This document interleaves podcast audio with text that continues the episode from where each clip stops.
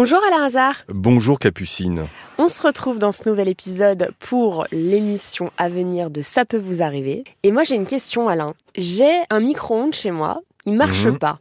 Ah, Alors qu'est-ce que je fais? Je le renvoie à qui? Tu le renvoies évidemment à qui tu l'as acheté. Donc si c'est un magasin, tu le renvoies au magasin. Si c'est un site, tu le renvoies au site. Et après, bon courage, euh, parce qu'il arrive euh, pas tout le temps, mais il arrive souvent effectivement que tu attendes très très longtemps pour récupérer ton produit. Mhm.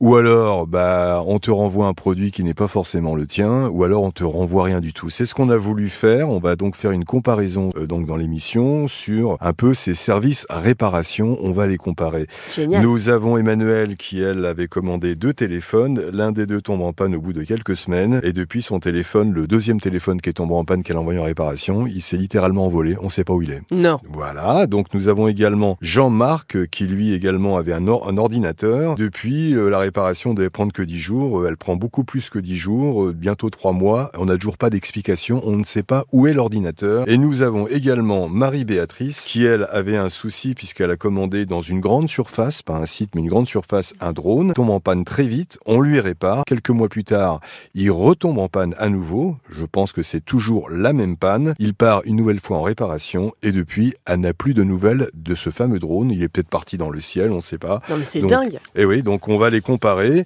et puis on va essayer d'accélérer un peu la, la- la procédure pour que les gens qui ont envoyé leurs produits en réparation l'aient rapidement.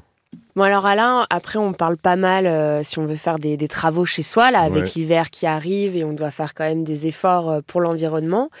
Mais est-ce que tu peux m'en dire un peu plus sur les primes énergie, les primes pour la reconstruction? Oui, c'est les primes énergie, c'est les primes rénovation. On vous dit effectivement qu'on va vous aider, on va faire des économies, c'est très bien pour les constructions. On est tous aujourd'hui à se dire que pour la planète, il faut faire des économies, c'est très bien. Donc il y a des primes. Donc euh, les auditeurs vont se dire, je vais faire des travaux, c'est bien, à long terme, c'est très bien, et en plus j'aurai une prime. C'est parce qu'il y a une prime aussi que ça les encourage à faire des travaux. On est bien d'accord. Mhm. Sinon, effectivement, ils n'ont pas d'aide. Nous avons trois auditeurs qui, eux, effectivement, devaient avoir une prime et il y a juste quelques soucis. Par exemple, Marthe, elle devait refaire un toit, c'était un toit en chaume. L'opération, quand même, coûte 36 000 euros. Elle devait toucher d'abord une prime de 1986 euros. On lui refuse.